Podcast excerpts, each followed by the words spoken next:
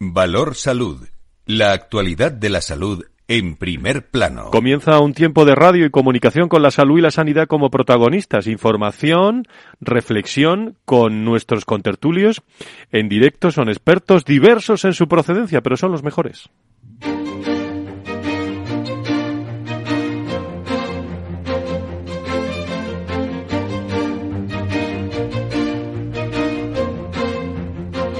Valor Salud es un espacio de actualidad de la salud con todos sus protagonistas, personas y empresas. Con Francisco García Cabello. Muy buenos días, ¿cómo están? Bienvenidos a este viernes donde saben todos ustedes que desde hace ya ocho temporadas, de 10 a 11, eh, vamos a trasladar la actualidad de la salud y la sanidad contada de otra forma, con nuestros contertulios y con temas de, de actualidad en primer plano que de una forma o de otra nos afectan pues a unos y a otros, iba a decir a ciudadanos y, a pacientes. Esta semana ha sido protagonista ayer mismo la rueda de prensa que ofreció la patronal de la sanidad privada en España, el primer informe ASPE que habla del precio medio concertado de los hospitales privados el dato que se aportó es un 50% más competitivo que el de la sanidad pública. Se puso de ejemplo en el funcionamiento de esta incorporación de lo privado a lo público a, a Cataluña y los precios de los eh, procedimientos quirúrgicos de diagnóstico, los especiales de conciertos entre los servicios regionales de salud y los centros privados son de una media del 46, 56 y 50% inferiores respectivamente al precio público, siempre en comparación con la salud pública.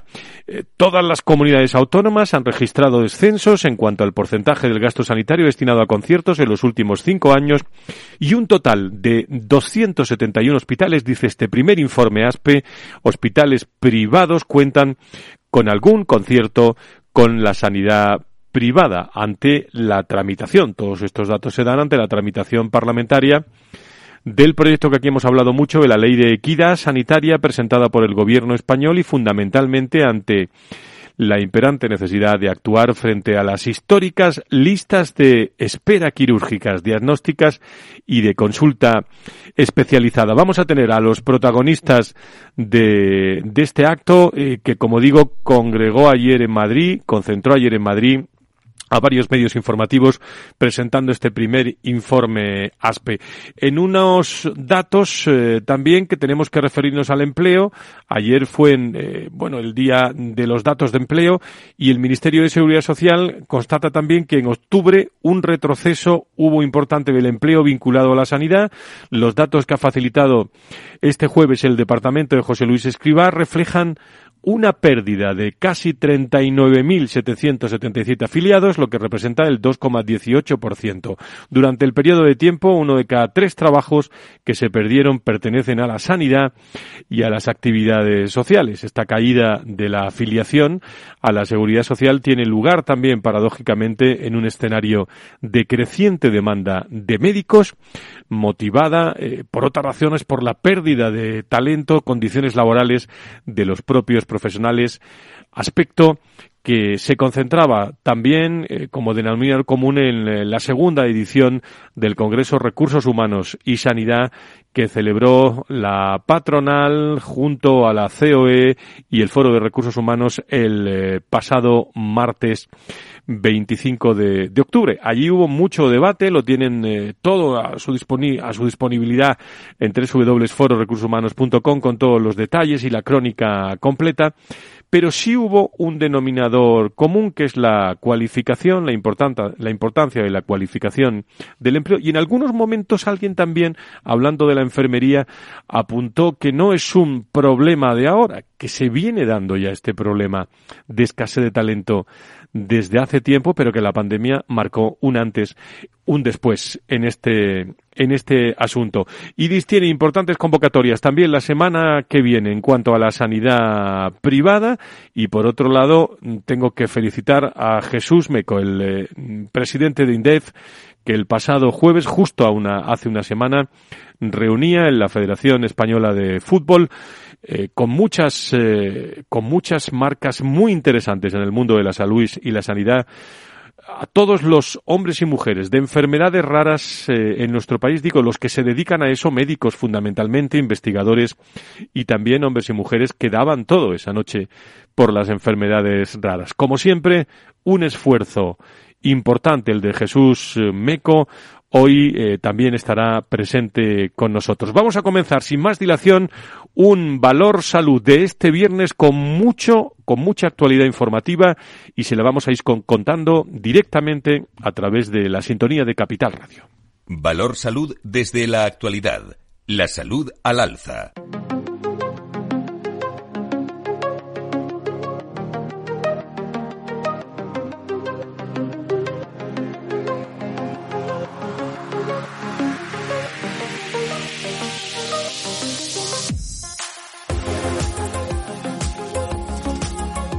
Pues vamos a comenzar sin más dilación este viernes de tertulia. Creo que tenemos a Fernando Mugarza, director de desarrollo de, de LIDE. Doctor Mugarza, muy buenos días. ¿Cómo estamos? Muy buenos días, Fran. Eh, la verdad es que es un placer como siempre. Muchísimas gracias. No se te escucha muy bien, pero vamos a intentar mejorar esa calidad del eh, sonido. Y quiero que también saludamos al presidente de la Patronal de la Sanidad Privada en España, habitual contertulio de este programa, don Carlos Rus. Don Carlos, muy buenos días. Bienvenido.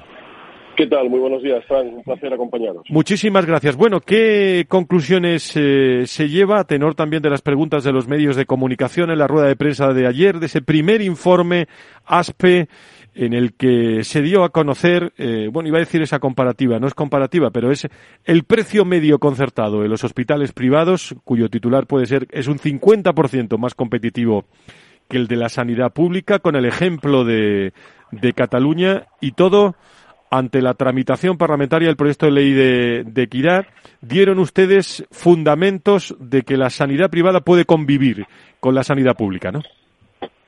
Sí, no, por supuesto, Fran. Cuando hablamos de un sector que atiende el 42%, por ejemplo, de las intervenciones quirúrgicas o el 31% de las instancias y las urgencias, yo creo que pretender que sea un sector que quede excluido de la colaboración público-privada, pues es, sin duda en un momento de crecimiento de las listas de espera, algo que, no, que carece totalmente de sentido. Como además eh, señalabas, eh, hemos hecho un comparativo entre los precios publicados en boletines oficiales y los de adjudicación de las licitaciones en colaboración público-privada y la media de ahorro para la Administración es de un 50%. Que yo creo que marca aún más, si cabe, ese papel que tiene la sanidad privada de válvula de escape, de aliado estratégico, que es fundamental, por lo tanto, mantener esa colaboración. ¿Qué otras conclusiones podemos sacar de, este primer informe ASPE en el que también se hablaron de listas de espera, de evolución de la tecnología en el sector privado, lo cual reduce la estancia de los enfermos en los hospitales? Carlos. Bueno, hay una apuesta por la tecnología que es clara y que está llevando a que cada vez haya más intervenciones que pasen a ser ambulatorias, eh, intervenciones, por lo tanto, menos invasivas para los pacientes, que requieren un menor periodo de, estancia y que suponen, yo creo que, la mejor muestra de esa apuesta por la tecnología y por los nuevos procedimientos por parte de la sanidad privada. Y por otro lado, que hay una disminución generalizada de los conciertos en los últimos cuatro años, generalizada en todas las comunidades autónomas, con un pequeño repunte del 0,1% en el caso del País Vasco.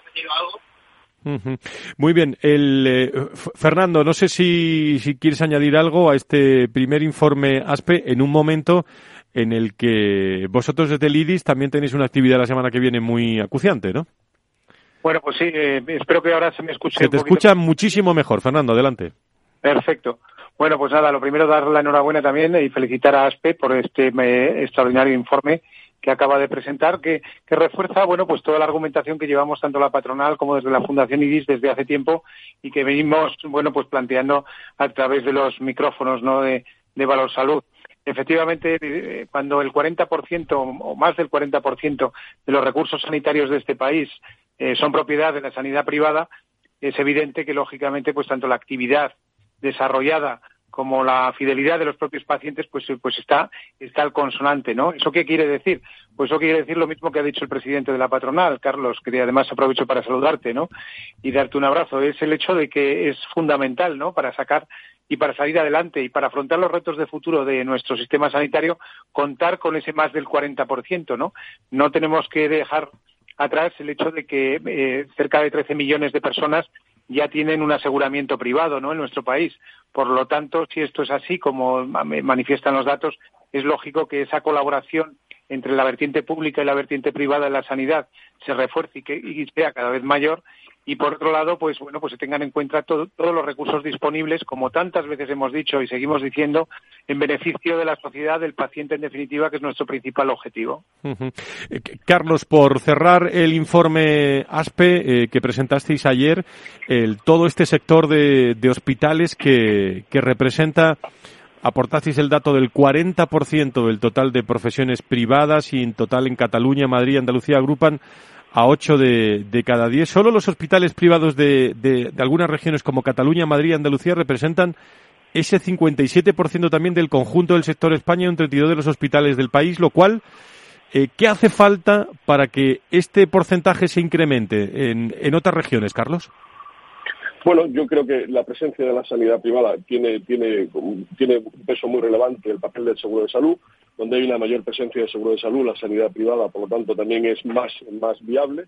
Estamos hablando, y agradezco a Fernando sus palabras, de que tenemos 271 de los 432 hospitales que hacen colaboración público-privada. Imagínate lo que puede suponer que de golpe 271 hospitales salgan del Sistema Nacional de Salud y dejen de poder colaborar con el ámbito público. Sin duda alguna. Este tipo de presentación de informe que habéis realizado con toda la información que hay y todos los medios hoy especializados lo, reflejan. Carlos, ¿cabe, ¿cabe la posibilidad de, algún acercamiento más? Lo digo, la tramitación parlamentaria está ahí del proyecto de ley de equidad. ¿Qué conversaciones estáis teniendo con el Gobierno desde la patronal? Con el Gobierno tenemos previsto mantener una reunión este mes de noviembre. Hasta ahora hemos mantenido eh, prácticamente una ronda de conversación con todos los partidos políticos y hay una realidad que es tremendamente tozuda, ¿no? Y es que eh, no se puede prescindir de la privada. O sea, nos deja tranquilo la percepción de que los partidos tienen muy claro que el papel de la privada es absolutamente necesario, aunque sea complementario y que no puede pasar a ser excepcional. Eh, en base a esta, a esta, tranquilidad, pues entendemos que la tramitación de la norma, que además viene por un imperativo europeo, que en ningún caso hace referencia a la necesidad de limitar la colaboración público-privada, sino más bien establecer un modelo que sea equitativo entre los 17 comunidades autónomas que tenemos en el país. Muy bien, ¿algo más que añadir, Carlos, eh, de mención de este informe y, y te dejamos que continúes tu viaje? yo creo que una cifra muy relevante, lo que nos da más valor, lo que supone la mayor apuesta para el sector, que contamos con 377.000 profesionales, uh mayoría de ellos de alta cualificación y que son sin duda nuestro mayor valor. Respecto a esto, eh, relevancia importante también la del último Congreso de Recursos Humanos y Salud que se celebró en la, en la COE, que ha tenido mucho eco también y que refleja la, la, importancia de, lo digo porque decías profesionales, de los profesionales también y ante la escasez de, de estos en el futuro, sobre todo en los próximos años, ¿no? Sí, no, de hecho muchas veces hablamos de escasez y la escasez no viene provocada en gran medida porque haya porque no haya el número de profesionales necesarios, sino por las limitaciones que se producen al no permitir la compatibilidad entre el ámbito público y privado o ponerle muchas barreras, al no acelerar las homologaciones, no solo de los títulos, sino también de la especialidad, de no facilitar al final que esa eh, que, ese entendimiento entre los profesionales nos haga en muchos casos competir por él. Se tiene que tener en cuenta también las necesidades del ámbito privado a la hora de sacar, por ejemplo, las plazas MIR, porque al final si, nosotros necesitamos, por poner un ejemplo, 200 dermatólogos y no se tienen en cuenta, estaremos compitiendo por ellos entre los que salgan formados. Claro. Muy bien, don Carlos, eh, pues muchas gracias por estar con nosotros esta mañana. Primer informe ASPE ya en primer, eh, en primer plano en el, eh, en el contexto informativo de, de la sanidad en nuestro país y después del primero, pues me imagino que surgirán otros muchos con muchas más con muchas más informaciones eh, y profundidad de nuestra de nuestra sanidad eh, pública y privada, ¿no? Sí, haremos una actualización del, del, del, informe cada dos cada dos años. Creo que es una buena iniciativa. Creo que en el caso de la sanidad privada y dadas las circunstancias también políticas es muy importante defender nuestros, nuestras palabras, nuestros argumentos con datos y estos datos provienen todos de fuentes ministeriales, por lo tanto entiendo que son de absoluta y, plena y plena garantía. Muchísimas gracias, muy buenos días, gracias por estar con nosotros.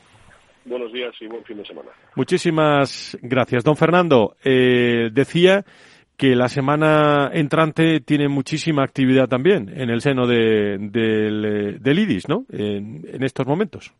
Bueno, pues la verdad es que, es que sí. Eh, bueno, y además con temas yo creo que muy relevantes también para el Vamos a recordarlo. Sí, vamos a ello, porque es verdad que, que, como hemos comentado en tantas ocasiones, desde la Fundación IDIS, lo que promovemos a través de ese manifiesto que promulgamos hace ya un año y algo, es precisamente la mejor sanidad para todos, ¿no?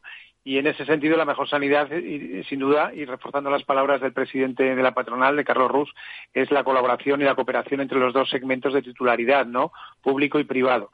A partir de aquí, eh, y, ya enlazando con, tus, con tu comentario, efectivamente, eh, en la semana, siempre la semana del día 8 de noviembre, es eh, precisamente la semana de la calidad, ¿no? Internacional la semana de la, de la calidad eh, a todos los niveles, ¿no?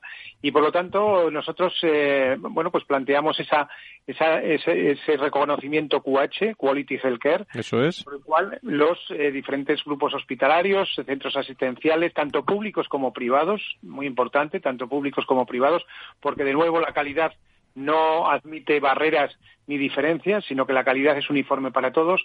Bueno, pues eh, hacemos la entrega precisamente de esos reconocimientos una vez eh, evaluado, lógicamente, el esfuerzo que hace cada, cada centro asistencial y cada grupo hospitalario.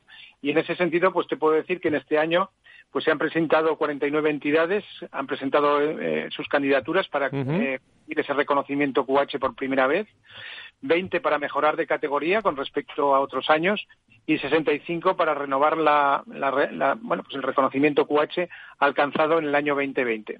O sea que si tenemos en cuenta que el año anterior estábamos ya en 147, si no recuerdo mal, las, eh, las entidades asistenciales que obtuvieron ese reconocimiento, insisto, tanto públicos públicas como privadas, pues este año pues vamos a alcanzar pues un número pues eh, notablemente mayor, ¿no? Por lo tanto, yo creo que España está de enhorabuena, está de enhorabuena con el, el, reconocimiento de calidad QH, porque en definitiva no hace distingos, ¿no? Entre público y privado, sino que realmente lo que lo que reconoce en definitiva es esa calidad asociada a esa relación médico-paciente y, por lo tanto, a esos resultados sanitarios y de salud. Pues eso será el día, el día 8, eh, que se va a celebrar en la capital de, España, durante un acto característico ya también del IDIS eh, y en el que estará también Valor Salud y lo resumiremos todo el próximo viernes. Déjame que saludemos a Jesús Meco, el presidente de INDEF, eh, que está con nosotros en directo. querido Jesús, ¿cómo estás? Muy, muy buenos días, bienvenido.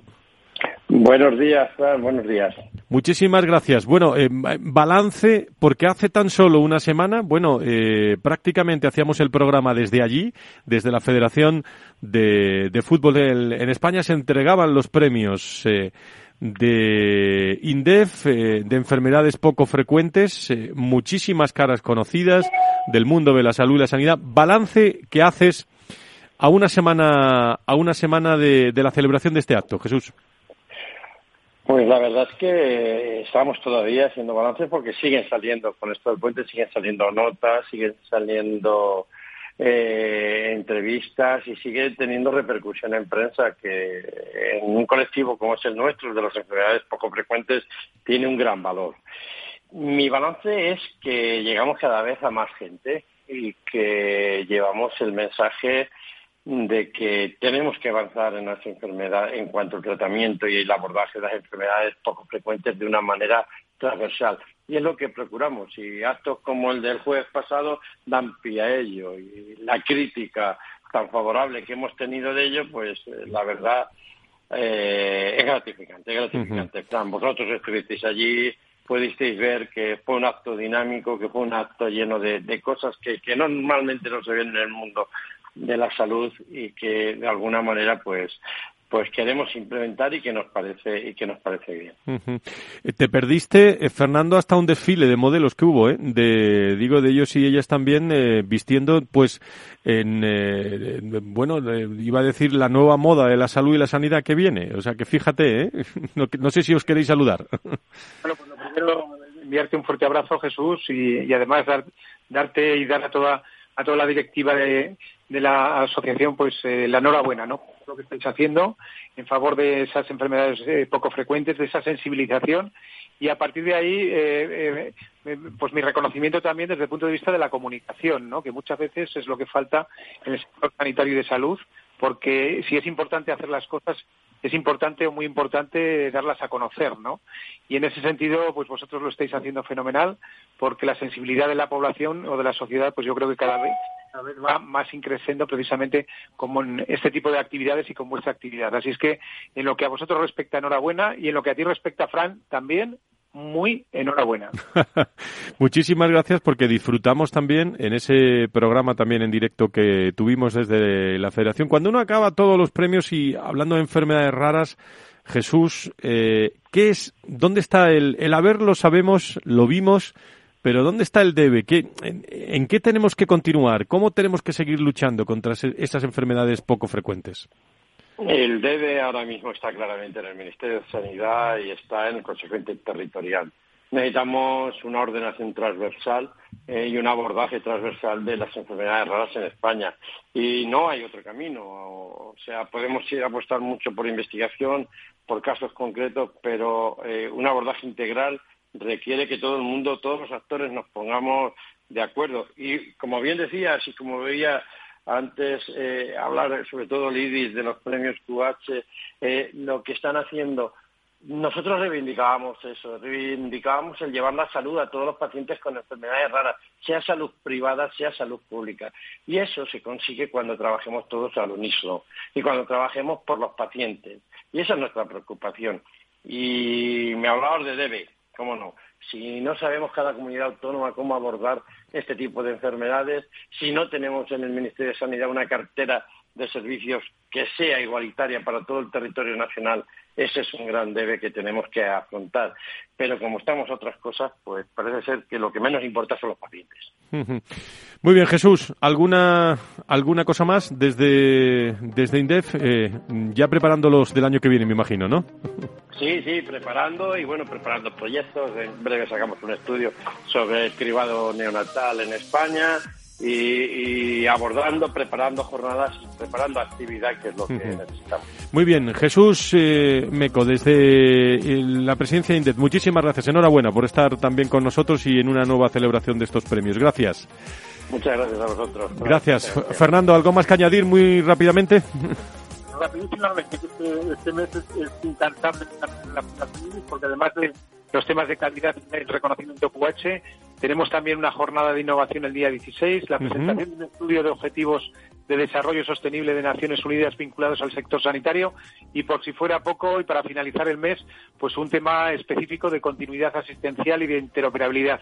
Y con esto ya me callo. Así es que muchísimas gracias, Fran. Muchísima actividad. La semana que viene nos vemos en el IRIS, en, eh, en los Cuache. Gracias por estar con nosotros, Fernando Mugarza. Doctor Mugarza, un abrazo. Buenos días.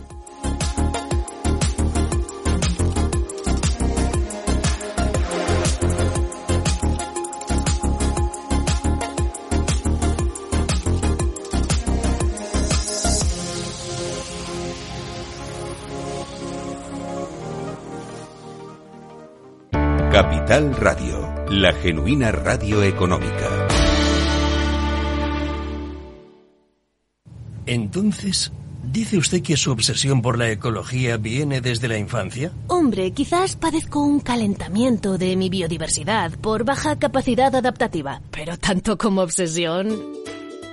Es hora de sacar a ese inversor ecologista que llevas dentro. En Renta 4 Banco, seas el tipo de inversor que seas, tenemos un curso para ti. Entra en r4.com e inscríbete a uno de nuestros 300 cursos gratuitos de inversión. Renta 4 Banco. ¿Quieres más?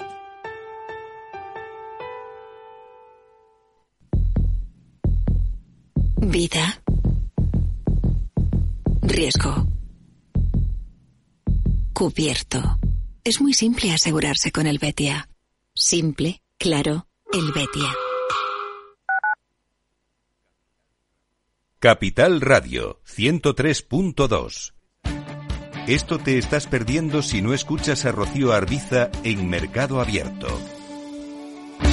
Mario Waits, profesor de ESIC y ex consejero del Fondo Monetario Internacional. Llueve sobre mojado, porque antes del conflicto ya el tema de la política monetaria venía muy expansiva lo que llamamos nosotros la fiesta party pachanga en el Banco Mundial, emitir mucho dinero, y ya llevamos mucho tiempo, con lo cual veníamos con una inflación altísima antes del conflicto. Imagínense que a partir de ahora, con la subida de la energía, yo siempre explico a mis alumnos que si hay algo que afecta muchísimo la inflación es el petróleo, ¿no? Porque afecta al transporte y afecta a todos los derivados, ¿no? Fertilizantes, plásticos, pintura.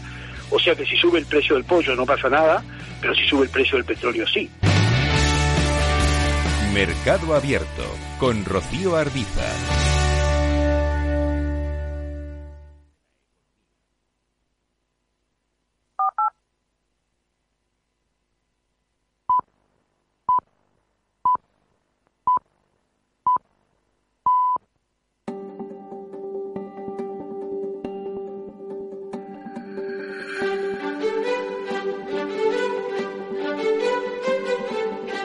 Valor Salud es un espacio de actualidad de la salud con todos sus protagonistas, personas y empresas.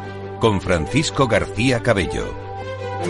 Desde las 10, 10 eh, y 5 de la mañana estamos eh, reflexionando sobre este primer informe de la sanidad privada, primer informe ASPE, en el que compara eh, sanidad pública privada y sobre todo la aportación de la sanidad privada a esa, a esa pública, siendo Cataluña un ejemplo Solo los hospitales privados de Cataluña, Madrid y Andalucía representan el 57% del conjunto del sector en España, 32% del total de hospitales del país.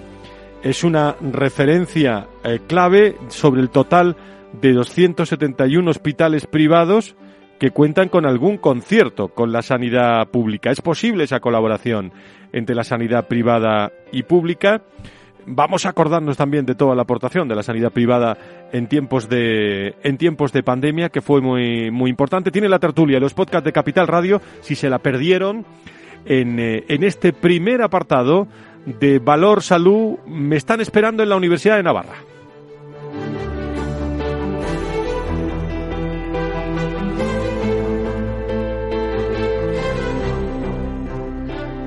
Vamos a charlar con el profesor Miguel Ángel Martínez González, que por cierto ha publicado esta semana la tercera ABC, ahí lo hemos visto, con un eh, eh, contenido titulado El sistema sanitario se hunde, en el que se advierte también sobre la necesidad de la medicina eh, preventiva. vamos a hablar con el profesor Miguel Ángel Martínez, que creo que está en antena, en antena con nosotros. Don Miguel Ángel, encantado de saludarle. Muy buenas, muy buenos días. Buenos días, encantado de estar con vosotros. Muchísimas gracias. Bueno, no sé si es el mejor de los titulares, los compañeros lo sabrán, lo del diario ABC, pero ¿qué ha querido decir en este contenido que no tiene por qué ser catastrofista, no? No, no, yo le puse un título un poco más largo y me lo abreviaron y al abreviarlo, quizá yo pequé de, de ser excesivamente extenso en el título, pero al abreviarlo ha quedado muy negativo. Pero yo decía que si no se cambian las conductas, el sistema sanitario se puede hundir. Esta era la idea del título. se ha resumido así. Yo pienso que, efectivamente lo que digo en el artículo es que eh, cambiar las conductas es la gran tarea pendiente, la gran asignatura pendiente, y cambiar las conductas relativas a la salud. Con eso se conseguiría hacer sostenible el sistema sanitario. Y eso es lo que está en la Ley General de Sanidad de 1986, que habla eh, de darle prioridad siempre a la medicina preventiva, a la salud pública y a la promoción de la salud. ¿Por qué es tan eh, complicado dejando a un lado, bueno, no sé si lo tengo que dejar, la ideología, la, la política, digo, hablando de colaboración público-privada, eh, hoy conocíamos el primer eh, informe ASPE que habla de, la sanidad privada en España, de la colaboración de hospitales privados con, los públicos, la posibilidad de esa colaboración. ¿Por qué es tan complicado en nuestro país esa colaboración público-privada, eh, profesor? Bueno, yo creo que sigue habiendo gente que en principio tiene una priori que es mirar con desconfianza y con prevención y con cierto sesgo cualquier colaboración público-privada, cuando hay eh, circunstancias y modos de colaborar que hacen que sea más eficiente la prestación de, atención sanitaria. Lógicamente, la regulación, la dirección tiene que corresponder al Estado, tiene que corresponder seguir pues en el marco del maravilloso eh, desarrollo que hacía la Ley General de Sanidad en 1987, un sistema nacional de salud, pero eso no significa que la gestión o la provisión tenga que ser necesariamente pública o estar en manos de decisiones que son fundamentalmente políticas en vez de darle más entrada a los criterios técnicos. Y desde luego el problema que yo denuncio en esa tercera ABC es que eh, se ha perdido pues la prioridad que tenía que tener la atención primaria, una atención primaria vista desde un punto de vista de atención integral a la salud, que comprende de manera, digamos, mayoritaria acciones de promoción de salud y también, pues lógicamente, los capítulos de medicina preventiva y salud pública, que, que a veces pues parece que en el MIR la cenicienta es la medicina de familia y se ve con desconfianza lo que se refiere a la epidemiología, la medicina preventiva y la salud pública. Y todo esto nunca se puede ver con desconfianza o, o como que uno le ha tocado bailar con la más fea, ¿no? Pues si, si coge medicina preventiva, sino que eh, realmente es lo que hace sostenible un sistema sanitario cuando se le da la suficiente prioridad. Eso iba a decir, si la primaria no funciona, esa es la gran amenaza del soporte de la sanidad pública. Sí, pienso que sí. O sea, que muchas veces el recurso que están teniendo los ciudadanos es recurrir a un sistema privado con desembolsos de su bolsillo para sustituir a una atención primaria que no ha sido suficientemente dotada. Y esto lo venimos arrastrando y han salido informes muy claros, por ejemplo, en British Medical Journal, eh, de, de que desde el 2008 que fue esta crisis, pues se ha infradotado a la atención primaria y a los eh, recursos de salud pública y de medicina preventiva. Don Miguel Ángel Martínez, que es catedrático de la Universidad de Navarra, es fundador del proyecto SAN. El proyecto SAN se inicia en 1999. Cuéntele a los oyentes de qué, de qué se trata, porque, eh, mm, bueno, fue iniciada por el Departamento de Medicina Preventiva y Salud Pública de la Facultad de Medicina de la Universidad de Navarra, pero cuentan actualmente con, con colaboraciones de, de otros centros universitarios de medicina de otras regiones de España, ¿no? Sí, sí.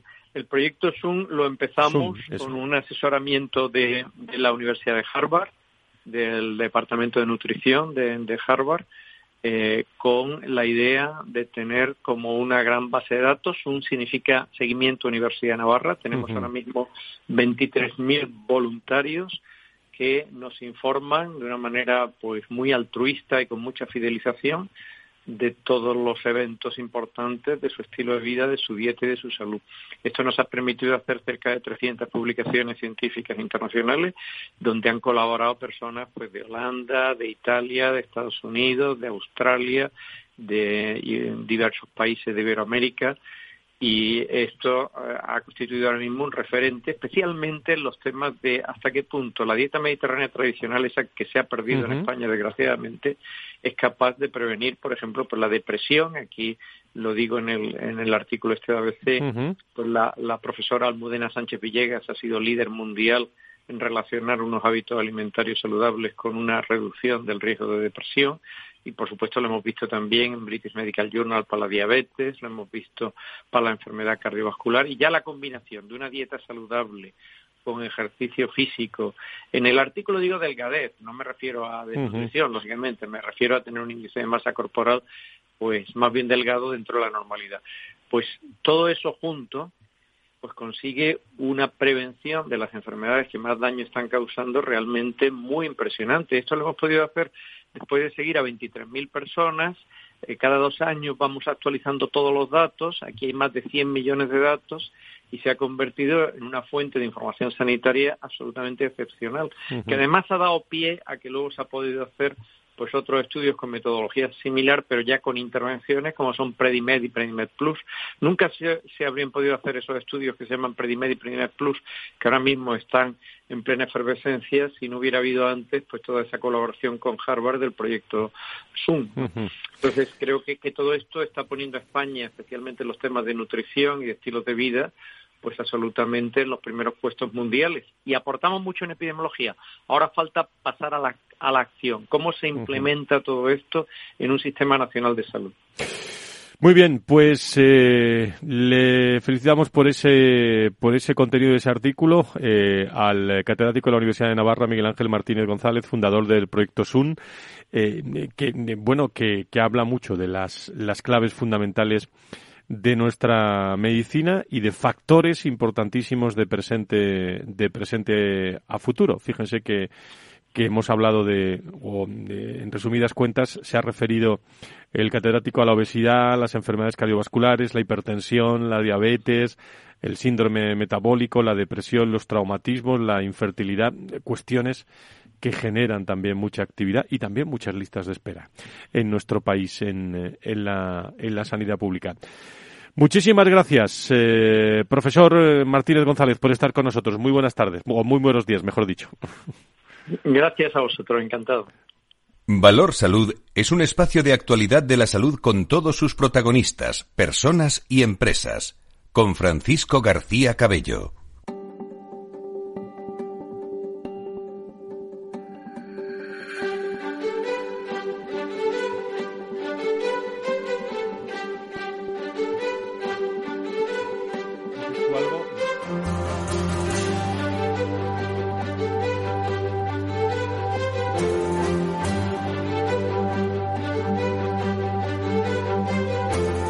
Valor Salud desde la actualidad. La salud al alza. Incorporamos ya a nuestros contertulios habituales de la segunda parte del programa. Antonio Burgueño, eh, director del Proyecto Venture. Querido Antonio, ¿cómo estás? Muy buenos días. No sé si nos escuchas bien. ¿Cómo estás? Perfectamente. Buenos días. Muchísimas gracias. Muy buenos días. Nacho Nieto, experto en políticas sanitarias y es consejero de salud de La Rioja. Nacho, ¿cómo estás? Muy buenos días. Bienvenido. Buenos días, Fran. Muy bien también. Eh, aquí estamos ya en viernes. En, viernes. ¿Qué, os parece? Bueno, en la, tercera de, ABC el otro día se hablaba del, eh, del artículo del catedrático Miguel Ángel Martínez González. Eh, me ha parecido interesantísimo algunas cuestiones, Antonio, que ha planteado Nacho, sobre todo en relación al, a la importancia del, de la dieta, también la, la depresión. Son cuestiones que, que afectan a muchos españoles y a muchas españolas, ¿no? Sí, la dieta, la dieta afecta a todo. Ha dicho cosas muy interesantes. Miguel Ángel Martínez es un profesional que, tiene un discurso muy agradable, ¿no? Y además hablando de la importancia de, analizar la epidemiología y de, y de la importancia de la atención primaria. Es que no es que sea importante, es que tenía que ser. Eso sabía eh, que lo iban a comentar. La pieza clave, ¿no? Hemos hablado muchas veces, Nacho, ¿no? De la atención primaria. Sí, no, pero eh, antes de hablar de la atención primaria, permíteme, es verdad que ha tocado temas eh, muy importantes, pero que no son, mm, siendo muy importantes, no son los que suelen estar en punta en temas de la sanidad. Porque he hablado de la salud pública, iba a decir casi que, que ha sido a partir del COVID cuando ha empezado a tomar un verdadero auge, ¿no? Porque si no era, en fin, estaba un poco abandonada y era una gran desconocida. Eh, eh, teniendo labores y funciones muy importantes que desarrollar. Ahora nos hemos dado cuenta, se ha dado todo el mundo cuenta de la importancia que tiene y lo que, y lo que eso supone. Pero claro, de, de vistas a, a las personas, a los pacientes, a los pacientes activos o a los o a los presuntos pacientes que, que seremos todos, ¿no? Pues parece que hay otros temas que, que importan mucho más, ¿no? Y lo cierto es que ahora la, las cuestiones están bastante, bastante calentitas, ¿no?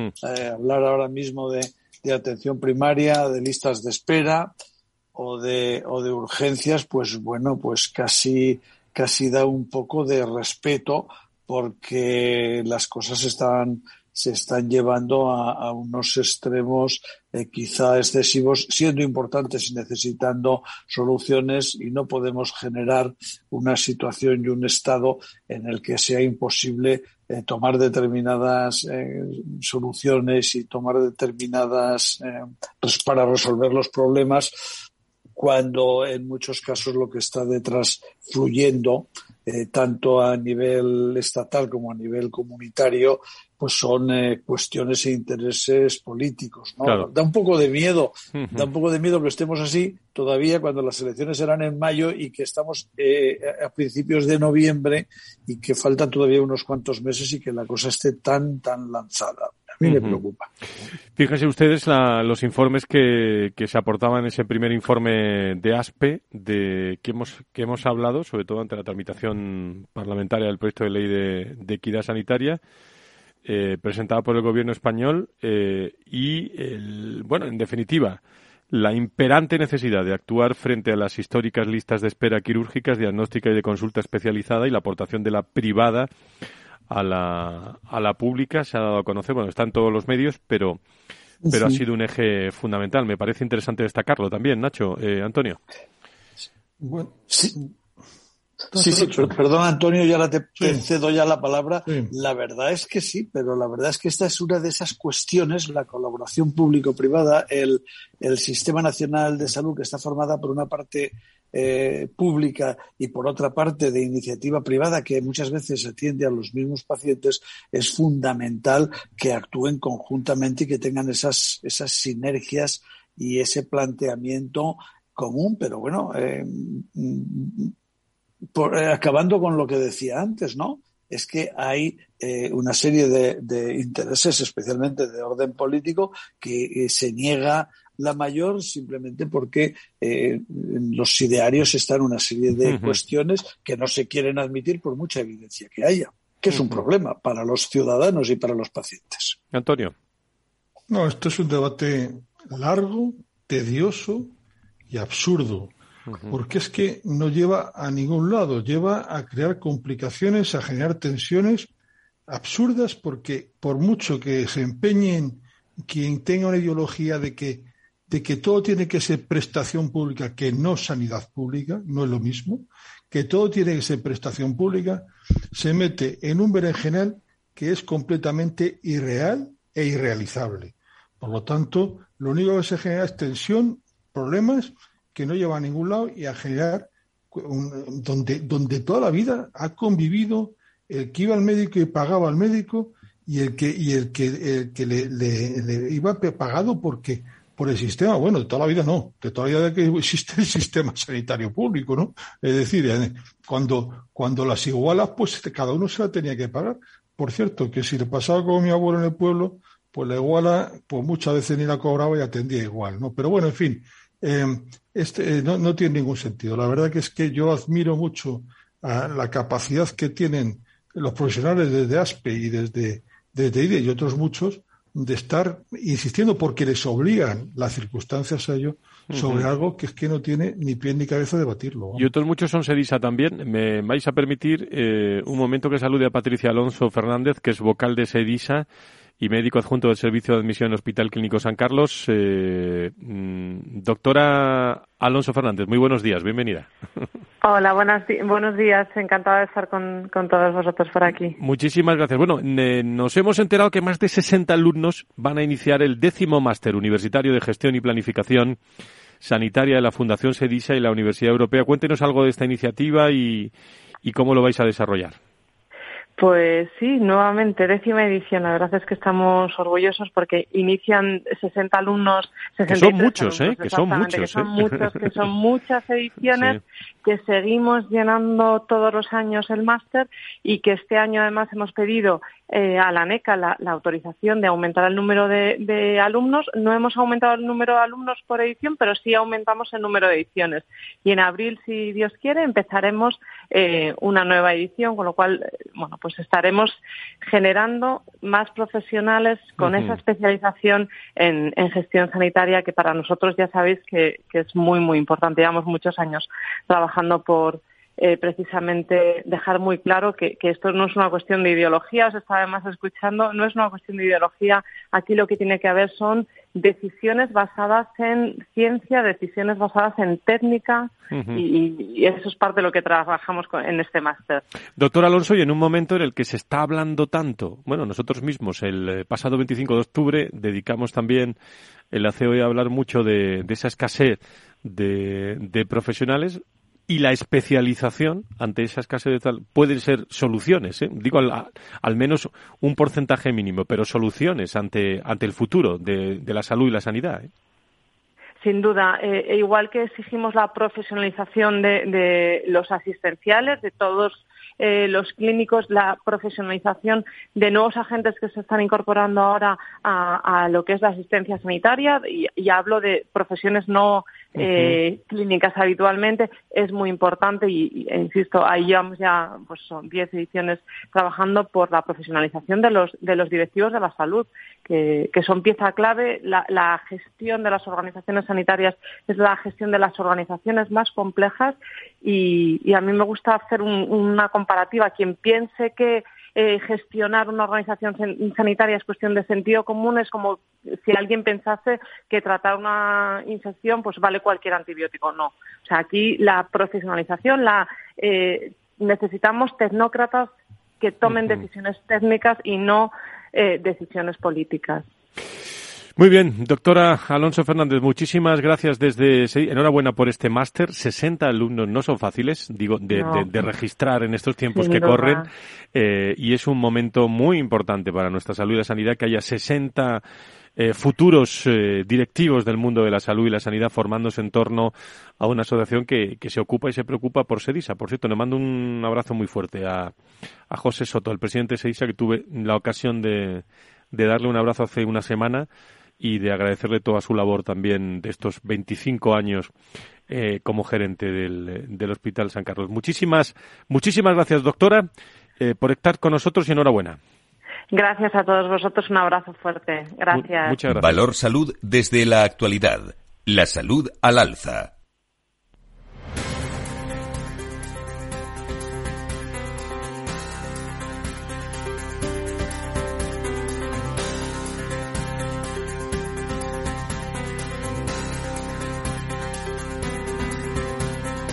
La salud al alza.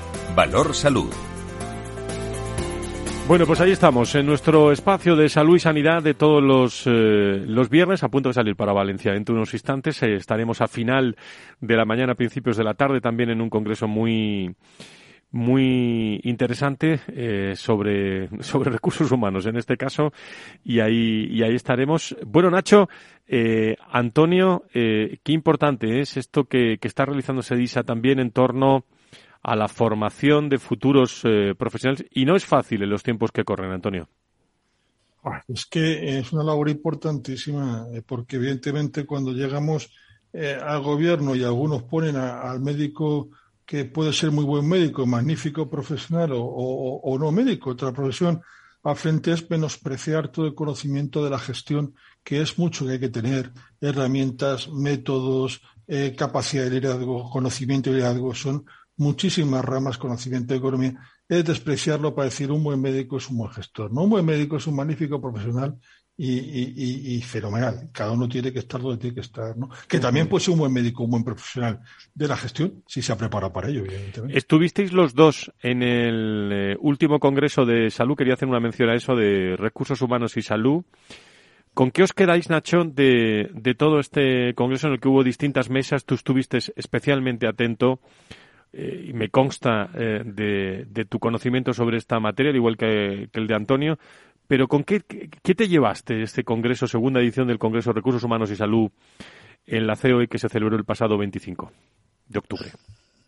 Bueno, pues eh, la verdad es que, fueron eh, muchas, muchos puntos de vista, eh, muchas opiniones, diversos algunos de ellos.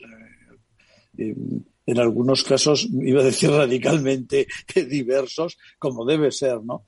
Pero lo cierto es que qué complicado y qué importante es el tema de los recursos humanos y qué es lo que nos está fallando para no hacerlo suficientemente bien y que tengamos a nuestros recursos humanos sanitarios más contentos, porque de ello, eh, más contentos, más satisfechos eh, en, una situación y en, un estado donde eh, estén mm, mejor, ¿no? Porque algo, como digo, algo, algo nos está pasando que, que, no estamos encontrando ese equilibrio. La verdad es que también en otras cosas en el, en el sistema sanitario y no somos muchas veces capaces no solo de retenerlos, sino de hacerlos cómplices de, de cómplices, iba a decir, nuestros, es decir, de los gestores, de los responsables políticos de la sanidad, para que sean ese, valga la expresión, ¿eh? ese socio imprescindible para que esa empresa acabe de, la mejor forma. El, eh, Francisco Javier Rodríguez es director de Recursos Humanos, Servicios Generales y Dirección Asistencial del Centro San Camilo. Estuvo asistente eh, como asistente también eh, participó en, debates internos eh, y me, me, apetecía mucho llamarlo hoy, pues estuvimos charlando con él y también nos puede hacer un resumen de, de, lo vivido y cómo viven en un centro asistencial de San Camilo lo, el mundo de las personas. Francisco Javier, ¿cómo estás? Muy buenos días, bienvenido. Muy buenas, Fran. Muchísimas gracias. Bueno, ¿qué te pareció el Congreso? Tú que lo viviste también de lleno. Pues me pareció realmente muy atractivo. Yo creo que fueron aportaciones pues muy interesantes porque la realidad que estamos viviendo todos en el sector y nosotros de una manera particular en los dos últimos años, pues realmente estamos viviendo una crisis estructural de, las personas, de los profesionales sanitarios. Y son realmente la piedra angular y son el mayor capital y el mayor activo que puede tener tanto un sistema, el sistema sanitario como los centros sociosanitarios como en el que estamos nosotros. Eso te iba a decir, ¿cómo lo vivís desde, desde dentro, desde el centro asistencial de, de San Camilo? Cuéntale a nuestros oyentes que, de qué estamos hablando, que muchos lo conocen, ¿eh? Pues eh, estamos hablando de un conjunto de servicios donde tenemos una residencia para personas mayores concertada eh, con la Consejería de Servicios Sociales, de una unidad de cuidados paliativos que es eh, referencia no solo en el Estado español, sino también que vienen profesionales de otros lugares a formarse. Y también tenemos un centro de día y, otra serie de servicios y también es un centro de formación que intentamos difundir una cultura humanizada del cuidado.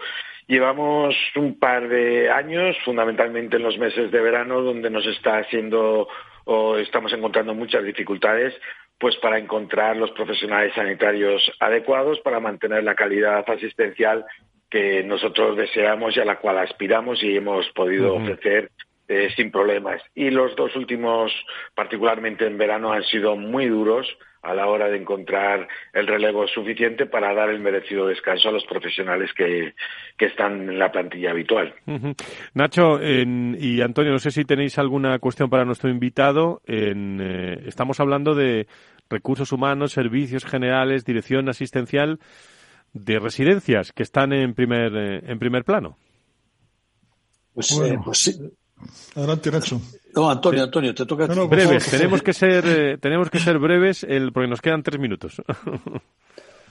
Bueno, pues que por mi experiencia eh, en, en el mundo social y residencial, dirigiendo y poniendo en marcha una compañía eh, que nada tiene que ver con la dimensión de San Camilo, pero sí en intensidad, pues tiene mucho mérito porque son profesionales que tienen que afrontar cuestiones muchas veces que están por encima de lo que dice el título que hacen. Hablo, por ejemplo, de los auxiliares, ¿no? En la enfermería, ¿no? Sin salirse de su trabajo, pero dando un pasito más muchas veces para, en pos de, de lo mejor para, para su paciente o, o, su residente, ¿no? Nacho, ¿alguna cuestión?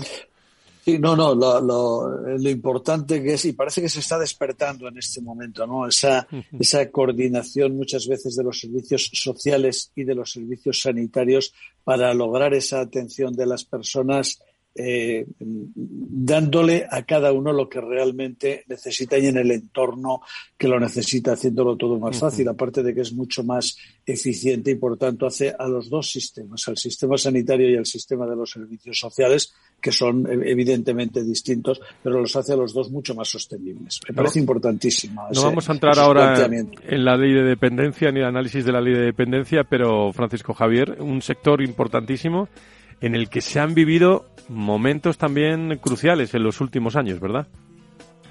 Así es. en el momento de la pandemia nos atacó a todo el sector residencial y estuvimos en primera línea.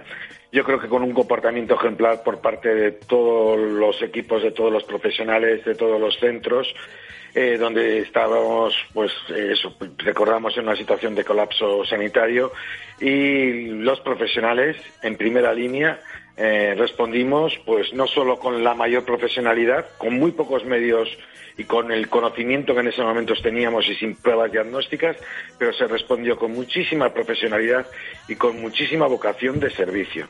Y yo creo que en algún momento parece ser que hay corrientes de opinión como si encima las residencias que, y los profesionales que estuvimos dándolo todo durante toda esa época pues en estos momentos encima somos víctimas a veces de eh, como de mala praxis o de no haber hecho lo que debíamos de hacer. Gracias Francisco Javier Rodríguez por estar con nosotros, director de Recursos Humanos, Servicios Generales y Dirección Asistencial. y el viernes más salud y sanidad a las 10 con todos ustedes. Eh, reflexión contado de, de otra forma. El lunes nos vemos en Recursos Humanos. Buen fin de semana. Adiós amigos. Buena semana. Cuídense. Llega a Málaga el Congreso Técnico Nacional por excelencia de la protección contra incendios. Una mirada integral del sector con la participación de los agentes más importantes y los fabricantes nacionales de referencia. Conferencias y networking en la celebración de la Asamblea General de AERME. Inscríbete en congreso.aerme.com. Recuerda, congreso.aerme.com. Te esperamos los días 4 y 5 de noviembre en Málaga. Frente a los impagos, vitamina D, la fórmula de información empresarial exclusiva de Informa para minimizar los riesgos y facilitar la toma de decisiones. Descubre Data Powered by Informa, la solución perfecta para tu negocio. Consulta al especialista en Informa.es.